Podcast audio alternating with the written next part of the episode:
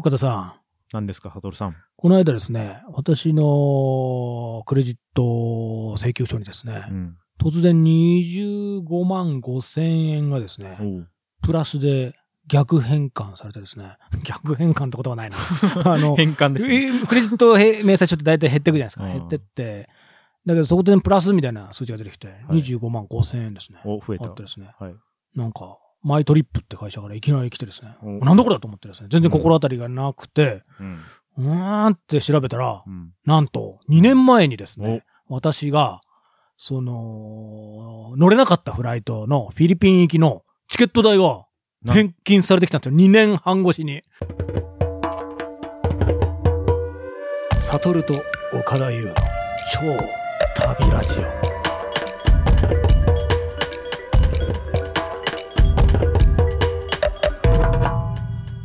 それなんか、ラジオでもちょっと話話したかもしれないな。もしコロナで行けなかったそうそうそうそう、それなんですよ。そうそうそうそう。2年前のまさにゴールデンウィークにそう、コロナが明けて、だけど、もはや結構昔話感があるけど、あの、PCR 検査機っていうのが、街中にあちこち居抜き物件みたいなのがあって、うん。あそこで鼻に棒を突っ込んで、うん。で、その日か、その翌日ぐらいに、そのあなたはコロナが陽性か陰性かって教えてくれる店舗があったりして、それを結果出さないと海外には大体行けなかったんですよね。で、僕あれそれちょっとやり忘れてて、その時ですね、成田空港からうん。フィリピンのマニラにですねう、ん。向かう前日に慌てて PCR 検査をこう受けてですねうん、家族4人でですね、受けてですね。だから結果が全然出ないまま、あの、フライトの締め切り時間がそこから24時間経ってですね。で、あと20分後にはもう完全に締め切りますみたいになってて、まだ結果出ないんですよ。で僕は何度も何度も何度も電話してですね、その PCR 検査のところに、お願いしますお願いしますって。はい。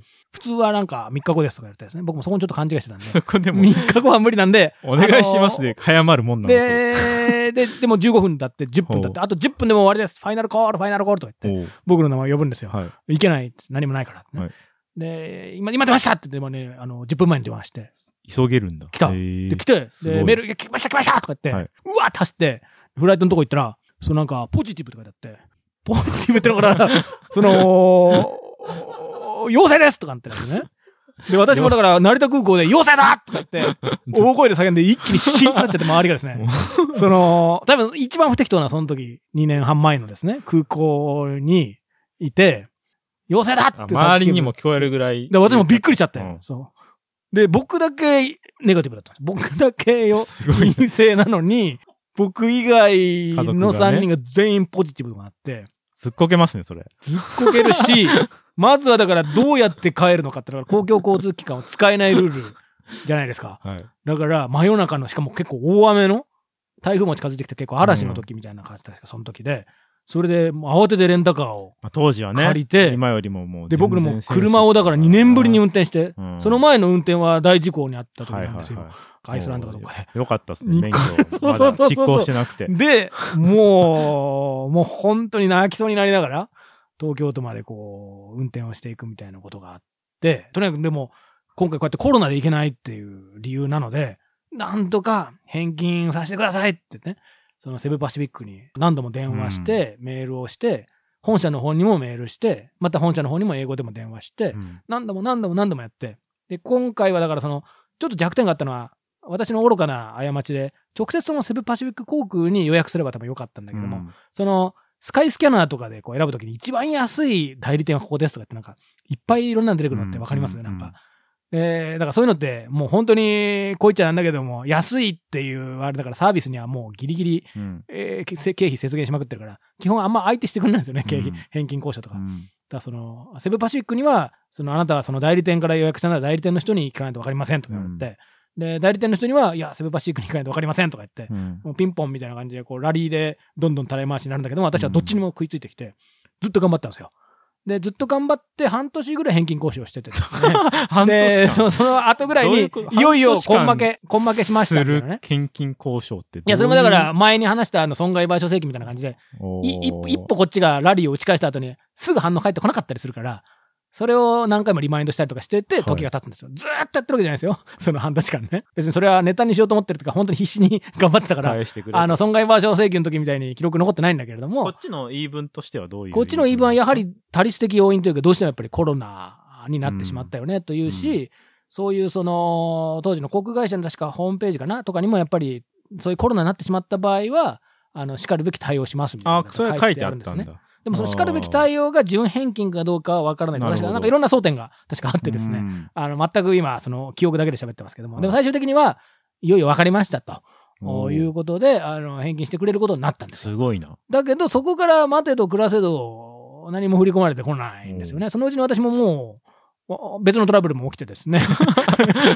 起きるし。別の訴訟そうを。そうそう。起きるし、あの、同時に、すごい忙しい同時に他の2件もですね忙しい弁護、士みたいな。そう、他の2件の返金交渉も抱えてたんですよ。うんあの、ウィーン時代にターキッシュエアラインと、あの、ウィズエアーっていうところの、北キプロス行きとトルコ行きのやつがあってですね。キプロス言ってましたね、そういうの。うん、行けなかった。そうそう。だから、だから未だに、だから全部で100万円分ぐらい結構返金交渉を抱えてたんですよね。で、でも、だからもう、でもやっぱ立ちにかまけてですね、なかなか無理だなと思った時、矢先にですね、その、3週間前に、いきなりの振り込みですよ。なんでそんなタイムラグが？びっくりですよね。はいだってまだ、その、なんで振り込んでいただいたんですかって問い合わせはまだしてないので。確かに。いや、もう、やぶヘビの可能性があるやつ。間違えたみたいな。すると、すると、そう、だから、すごい感謝なので、結局まだ僕、マニラに行けてないんですけど、あのー全額？全額。おー全額。2年半越しに？だ4人、家族4人で、セブパチュークってそこそこ安いから、だそのぐらいの確かに金額。それもだから、いくらやだったかっていうのも、記録もこっちも残ってないんですよね。うん。だから25万5千円が本当かどうかっていうのは、でも多分本当っぽいですよね、だってね。確かうん、そう4人で、そんぐらい、うん往復？に。行って？うん安いやつだったらそれぐらいですね。うん、戻ってきたんですよ。だから、本当セブパシフィックに諦めてはいけない。そう、使いたいなーってね、セブパシフィックに今度、なかなかね、フィリピンに行こうっていう気持ちにならないと、多分その航空会社使う気にならないけれども、うん。あの、いつかちょっと使おうかなって、その感謝の意をですね、うん。だからそういうね、返金やっぱりされる列車ってのはあるんだけれども、翻ってその過去の記録見てみたら、ターキッシュエアラインはもう完全にダメだっていうメールももらっちゃっててですね、うん。コロナなんだけども、もう2年間経っちゃったから、もう無理なんですとか言って時効だみたいいや、その間僕結構踏ん張ったんですよ。踏ん張ったけど、結局、かなりやりましたよ。かなりやったんだけうんど、結局なんかトルコ国内じゃないと、そのなんかバウチャーみたいなの発行しないとか、なんかいろんな変なこと言われてですね。な。いけないじゃないでですか、そんなの。なんかね、で、マイルを代わりにあげるとかね、言われて、いや、現金だ現金だとか言ってる間に、結局事故の中断出ちゃって。うん。で、ウィズエアの LCC の方はもう、うんともすんとも言わなくなっちゃって、もうそれはもう諦めたんですけれども。うんだそういう意味では、100万円損したうちの25万円が返ってくるって言って話してるとちょっと気持ちが、ちょっと辛い気持ちになっちゃうんだけれども、でもやっぱり返金されるっていうね、うん。回ダメだったと思ってたお金が返ってくることの幸福感っていうのは、これはなかなか変え難いものがあるなというふうに思うんですけれども。そんだけタイムラグがあって返金されるそうそうそうそうまあ、ないけどな。儲かった感はね、全然儲かってないんだけども、あの、儲かった感が一瞬ね。なんか、ある確かにっていうねね。久しぶりに冬物のコート着たら中から 1万円札出てきたみたいあ、な。そうそうそうそう。あの、そんな感じのね比喩としてはそう、古本、うん昔の自分の古本が、あれ1000円挟まってるみたいなね。自分の金だけど、そうそうそうそうそうそう。似たようなね。しかも時間が経つと結構苦労した記憶があったので、そうそう。嬉しいなと思ってね。あの、でも岡田さんそういう返金の記憶ってあります？なんか返金のエピソード。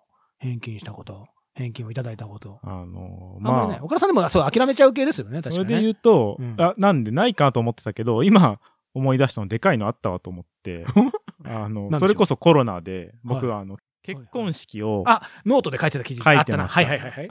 2020年？?2020 年か。コロナって2020ですよね。はいはいはい。2020年の4月の4日に結婚式をしようと思って、もうんうその1年前ぐらいから予約してたんですよね。うんうんうんで、コロナが確か2020 20年の2月とかから報道が始まって、うんうんうんで、3月ぐらいから結構やばいんじゃないかみたいな言われ始めて、だから一番ちょうどコロナが始まった時期に結婚式をやる予定だいや、そういう方たくさんいらっしゃったっていうなんか話を聞いたの思い出すな。はいはい。で、ほんと難しくて判断が、うん。そう、詳しくノートとかに書いたんですけど、うん。なんか3月の、覚えて、まあでも印象的な3月のね、中旬、20日ぐらいまでは大丈夫な雰囲気だったんです。結構うん、世間的にも。思い出した。で、それで第何波とかなんか波が何回かあって急に厳しくなるみたいな。そう。でも第何波とかの言葉もまだない、ない時あ、代。ない時代か。そんな言葉もまだない時代で、コロナが何かもわかんないと、あー3月中旬ぐらいまではいろんなイベントをやられてたんですよ。で、なんで、2週間前、結婚式の。までは結構いけるぞっていう雰囲気だったんですけど、はいその次の週末にいきなりなんか来て、コロナってやばいらしいみたいな空気がい。やいやいや、きついなで。、急にその東京都の、まだ緊急事態宣言とかない時代、東京都の外出自粛令っていうのが出たんですよね。だから緊急事態宣言っていうのがないから、なんだろう、その、行政のこう方針とかもないんで、そうだな。もう全部自主判断してくださいみたいな感じだったので、で、結婚式を、その、中止か延期かみたいな。でも延期、結婚式って延期するにしてももう中止と同じ扱いになるんですよね。結局もうその時期まで来ちゃうと全部料理も用意してるし、うんお花も用意してるしみたいうんな。大体のもコストの分は用意してるから、まあこれはほ、うんあの、中止と同じ扱いですっていう。うんで、一応なんか結婚式保険っていうのがあって、結婚式が、それ入ってたんですけど、ええ、偉い。なるほど。それはね、コロナ対象外なんですよね。要はそえー？の、定められてる病気に該当しない。ああ、想定されてない病気だから。インフルエンザとかねそん。なのずるいでしょ。ああ、なるほどね。わかったわかった。なるほど。その類型に入んないんだ。ままあ今は多分入ってると思うんですけど、はいはい当時ってもうコロナが何かもわかんない状態なんで、ま、何も間に合ってない状態の一番最初の時点だったんで、うんまあすべて対象外で、だからまあ、全額払うことになると。結婚式。延期しても中止しても、え、全額払う。規模にもよるけど、うん、まあまあまあ10万。いやいや、全100万うん、百万ですよ。うん、百万まあ一般的な結婚式それぐらいする。私のやつは30万ぐらいだったあな。そうですねうん 怒られました。百万。安すぎて。でもまあそれは、は、あの、まあ例えばご祝儀とか、なんだろう、そうだな。参加費とかで、まあ大体、なんか半分以上返ってくるみたいなはい。もんですか。まあそういうはい。計算だったんですけど、はいまあそれは、それがないままそれだけ払うっていう。のになって、うんいやでもさすがに、うん。ちょっとそれはきついときついう話になって、うんでもまあ結婚式場も大変ですよ、もう。そうだ。こんな経験ないみたいなな会社としても。なんで、会社の担当者の人ももうなんかいろんな社長とかもいろんな人にこう駆け回って、大騒ぎになって、いやいや。ん どうなんねん、どうなんねんみたいな。で、僕としてもなんかこう、実施すんのか延期すんのかみたいな、もうわかんなくて、まあ結局だから延期というか、まあ、中止扱いなんで中止ですよね。中止にして、いろいろ話し合って、まあ一部返金みたいな。一部、うん。何割ぐらい？返金で、まあそれはちょっと言えないんですけど、とりあえず、まあノートに書いた範囲で言うと、うん。100万払いましたとうんいう感じですね。うん100万払ってうん。延期したっていう。ななので、何もやってないのに100万払ったっていう。あれじゃあ、私が、あれか、飛行機の今、全部合わせても100万だから。うん。あ、でもトントンで、私むしろ25万得した？うん。得した100万得。どっちも損してる中での、なんか、メクソ鼻くその戦いだから、これでなんか、もったいないから、花ももらおうと思って。なんか、当日置くはずだった ガジュマルとかを回収しに行って、で今、家、今で、今でも家でめっちゃ元気に育っていってます。100万分の価値の。ガジュマル。100万円のガジュマル。100万円のガジュマル。いいっすね。そうあれがやっぱ、一番、うんでかいでも部分返金は成功した。そうですねあー。分返金は成功うんしました。あれ全額だったらマジできつかったっす。なるほどね。あの時期は多分みんなね、うん緊急事態宣言出た後の方がまだ楽だと思います。だからその、それぐらいやばいもんだこう来っていうのたらこうするってが、公の発表がされてるから、あの時期な、誰もなんかやばいものだって断言してなかったんで、ね本当にそういうね、交渉が、うん至るところで返金交渉がね、日本中であの時期開かれてたんだと思います。ね。そそら、そのノートを書いた時にもう同じような人からの連絡がめっちゃいっぱい来て、日本中から。もう究極のケーススタディだった。そう、それで Zoom 飲み会しましたもん、そう、 Zoom でうん結婚式返金うんした人飲み会っていうのをうん全然知らん人たちを。あ、なるほど。あ、そういう被害者友の会みたいな感じで。そうそうそうそうで、どういう状態でどれくらい返金したかみたいな。すげえ。あ、でもそれ、そそうう,、話をねいうところから、それってなんかもう被害者の会のまさに、あれですよね。来ましたね。どういう対策をするかの、なんか黎明の結成のなんか始まりみたいな感じですね、これね。そすごいね。その人とは、その人たちとは未だに。う。なんか何人かね、ツイッターで今でもつおながってますね。すごいじゃん。じゃあ100万円がもたらした5円。一人マラソン選手の方がいて、プロ？プロ、あのねハーフマラソンの日日本記録かなんか持ってる。すげえじゃないですか。箱根も出てた、青学で出てた駒沢かなんか出てた。めっちゃ足の速い人がいました。その人と岡田さんの共通点が、その結婚式で返金した。すごいな。逆になんか、災い転じて服じゃないけれども。かなりだから盛り上がりましたね。盛り上がりますよねみんなめちゃめちゃしん、その辛い経験を一緒に乗り越えたうんそうそう。そう辛い経験一緒にやってる人ほど、人たちほど人間って繋がるもんないから。思い出してきたな。忘れてたけど思い出してあー思い思い出してきた。思い出してきた。うん。いいですね。だからまあやっぱり一つの返金エピソードは別の返金そうですねエピソードね。うん返金エピソードを呼ぶということで。そうですね。で、我々あの、超旅ラジオで、ロストバゲージクラブという、その会員やってるじゃないですか。うん。で、その中で Discord っていう、まあ、チャットツールみたいなあところで、私もちょっと、あの、メンバーの人にですね、ロスバゲメンバーの人たちに、あの、募集しましてですね、あなたの返金エピソードを教えてくださいと。まあ、集まるわけないだなと思ってたらですね、あの、いくつか集まりましてですね、ちょっとそれを、あの、読んでみようと思います。えー、一つは、R88 さん。この年末、すごい新しい話ですね。この年末、コロナに罹患してしまい、またコロナ。予約していたドーミーイン新潟店を前日深夜にキャンセルしたところ、体調不良であればキャンセル料は不要ですと、全額返金対応をしていただきました。やっぱりドーミーインは最高ですね、という。すごい。すごい。この人の場合はだから、ドーミーに返金してくださいとは言ってないのに向こうから言っていただいたっていう。そういうことですねスーパー健全パターン。やっぱりドーミーはすごいな。いいっすね。うん。いいですね。で、他にも、EI さん。ラジオネーム EI さん。 Discord ネームか。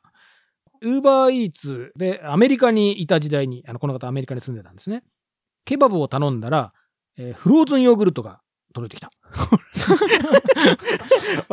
ケバブをケバブを頼んだ。だら、フローズンヨーグルトが届いたことがありました。すごいな。で、近所の別のお店の人用のオーダーと多分間違えたのではないかということで、えー食べないと溶けてしまうので、えー仕方なく美味しくいただきと。仕方なく美味しくいただき、すぐに返金もしてもらったという。これ得ですね。ケバブとフローズンヨーグルトって逆ですよね、多分ね。逆の存在というか。肉でもないし、あったかくもないし、そうそうそうそう。食べる順番も全部逆だよな。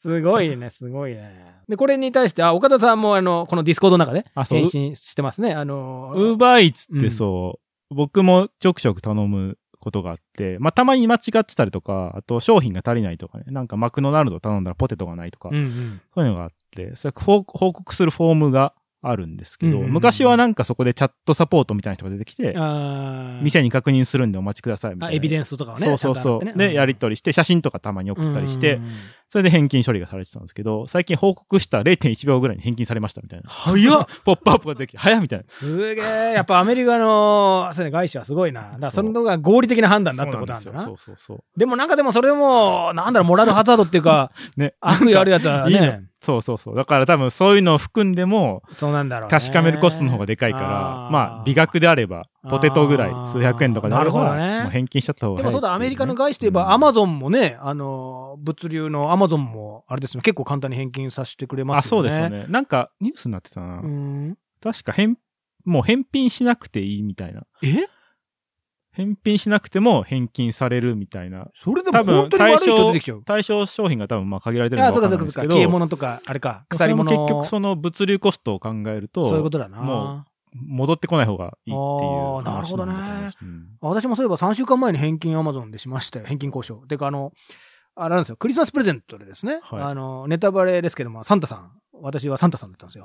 で、ネタバレするんだけど、あの、子供は聞いてないといいんだけど、その、クリスマスイブにね、はいその、夜にこう仕込んで、段ボールをね、うん。こう開けて、天体望遠鏡をこう買ってたんですね。うん。えー天体望遠鏡をね、枕元に置いてあげて、うん段ボールうん。開けたらですね、うん。天体望遠鏡が入ってて、えーよかったんですけど、うんもう一個入ってたんですよ。同じ天体望遠鏡が。2個。2個入っちゃっててですね。2個の天体望遠鏡をあげるような、この、サンタさんもそこまで太っ腹じゃないし。いいじゃないですか、2個使えば。まあ、うんバーチャルでこう、両目で、右目用の望遠鏡と左目の望遠鏡で、ね、立体的に木星を見てたらいいんだけど、サンタさんもちょっと懐事情があるので、まあ1万円ぐらいのね、で間違えて注文してたってことですか、それは。なんか結果的にそうだったみたいはいはいはいで。で、でもその時は今23時ぐらいだったんで、うんあの、その日のうちに今すぐ返しに行かないとバレちゃうんですよ。だから、うん。あれ、サンタさんがくれたって言って、あれ、パパの、パパのところにもなぜか同じ天体望遠鏡があるね、とか言われちゃうと、うん隠しきれないから、うんその、バレちゃう、サンタさんの、誰かサンタさんがバレちゃうから、とりあえずサンタさんであるところの私は急いでファミリーマートに、うん。もう、あの、箱も、梱包の箱もないから、とりあえず来た段ボール、異常にでかい段ボール、なんか異常にでかいなと思ってたんですよね。うん。そのはずで2台入ってたんで、天体望遠鏡はね。それを一生懸命持ってって、そのまま持ってったら、ちゃんとファミリーマートで受け付けてくれて。で、普通ああいうのって、あのー荷物のサイズとかでめちゃめちゃお金取られたりするんだけれども、うん。一応500円ぐらいかな。あのい一律の料金でとりあえず受け取ってくれて、それで返金が、それはもう間を置かず3日か4日ぐらいでされましたね。えだからそれも本当ありがとうってエピソードなんですけれども、だからそれも返金の一応期限があるからそれもそのクリスマスプレゼントって特殊な事情だったから、ああまり早く開けられないから、慌てて、その開けた時が、あと2日以内が締め切りだったんで、その返金のですね、受付の。だから結構危ういなと思ったんですけど、なんかそういうことがあるのを思い出しましたね。結構私の人生返金だらけだな。そういう、なんか、できた返金、できなかった返金、いろいろあるんだけれども、なんかそういうことがね、ありましたね。うん。あとはね、 Discord で他にもね、結構ね、本当この Discord のロストバゲージクラブの会員の方ってみんな面白い方が多くてですね、どんどんどんどんいろんな面白いエピソードが集まってくるんですけれども、最後ご紹介するのは、えー、ラジオネーム奇妙なリスさん。えー、ありがとうございます。10年ほど前ですが、長期出張先のアメリカの田舎町、あのこれもアメリカ。残業の末に他に空いている店もなく、マクドナルドのドライブスルーに入ったら、レジスターが壊れていて、お釣りが全く出てこず、レシートも出ませんでした。えーバイトの黒人の高校生のお姉さんが、私にはどうしようもできないから、エリアマネージャーに連絡して、とメモをもらった。これねアメリカっぽいな。そうそう。で自分で連絡しないと。お前が連絡すれば案件な気がするんだけれども、えーメモをもらった。うんで、えー仕事の合間に電話する時間が取れず、えーたかがだか50ドルだったけれども、お自腹になりました。あ、返金されなかった。返金できなかったと。うんキメナリさん悲しいな。で、えーその時の困ったティーンのお姉さんの表情はしっかりと脳裏に焼き付いています。勤労学生頑張れという応援の気持ちで、今も手書きのメモを大切に保管してありますということで、これ、電話番号はちょっと隠されてるけども、この Discord に、この奇妙なリスさんの、あのーその時のレシートの写しが、いいな。あのー添付され、50我々の会員のみが見られる限定コンテンツで共有されてると。すごい、返金一つお願いするだけでこんな人生の、なんか、味わいのある、なんか、一幕がこう披露されるっていうのは、なかなか思ってもない。50ドルで食べたマクドナルド50。ドルのマクドナルドって高いよな、ね当時は、まだ為替レートがあれだったかもしれないけど、まあでもそんなもん10か。倍ぐらい。なるほどね。という、なんかその返金エピソードがね、続々集まってくるんで、あのーいうことでございまして、あの、引き続きこれもなんか、もしあの、うん。ロストバゲージクラブ入っていただければ、よりディープな、他にも、あの、次々に、あの、PR ね、うん。見ているぞっていうね、あの前、同人誌を送りつけてきた方がいてですね、それも、お一応試みにですね、じゃあ、この見ているぞの防犯のおポスターありますかって言ったら、これが今一番集まってきてですね、なんか下手したらこれ、もう少したらこれ同人誌作れるぐらい、なんか 写真がどんどんいろんな人から 集まってきてですね、あのこんな感じのことをなんかいろいろやってるので、あのもし返金や見ているとや、あの静岡や旅先のいろんなことや、ね、あの荷物を失った人のエピソードとかをこう求めてやまないという方はですね、あのぜひロストバゲージクラブに入っていただければというところでございまして。ストバゲージクラブは返金はな 言うい。と思った。ロストバゲージクラブは、まあ、それは交渉ですよね、やっぱりね。交渉。まず我々に対する長い手紙を送っていただいて、こういう事情がありましてってことになれば300円、ですけどね。う。ん、300円に対して600円返金するかもしれない。もしかしたら。逆に300円余計に取るかもしれない。それはあの、気持ち、気持ちを大事にしていくラジオなんで、うん気持ちをね、やっぱり僕らにまず長文を送っていただければということですよね。サトルさんが対応すると。サドルさん、まあ私は対応しますよ。はいうんめちゃくちゃ献金してあげいいんすか。そんなこと言って。え知らないっすよ。めちゃめちゃ手紙来ても。めちゃめちゃ手紙来て。300円の返還請求がめちゃめちゃ来ても知らないです。うんまあ、あれですよ。すべて甘んじて受け受け止めるということですね。らしいです。受け止めるけれども、そのね、理解するか了解するかはまあ別の話だから。いうことでございますので、あの、返金、皆さん、ね、返金とともに人生があるとうん。いうところでございますので、あの、これからもどうぞ一つよろしくお願い申し上げます。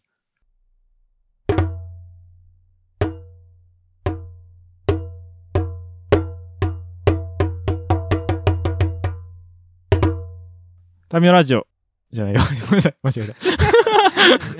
超旅立ちまだ慣れてない。私も今、なんで笑ってんだこの人と思って。言い間違えたんだな。普通に言い間違えた。オッケーオッケ超旅ラジオ。今日の別れは、マニラの話が出てきたんで、フィリピン語、えータガログ語で、さようなら。パーラム。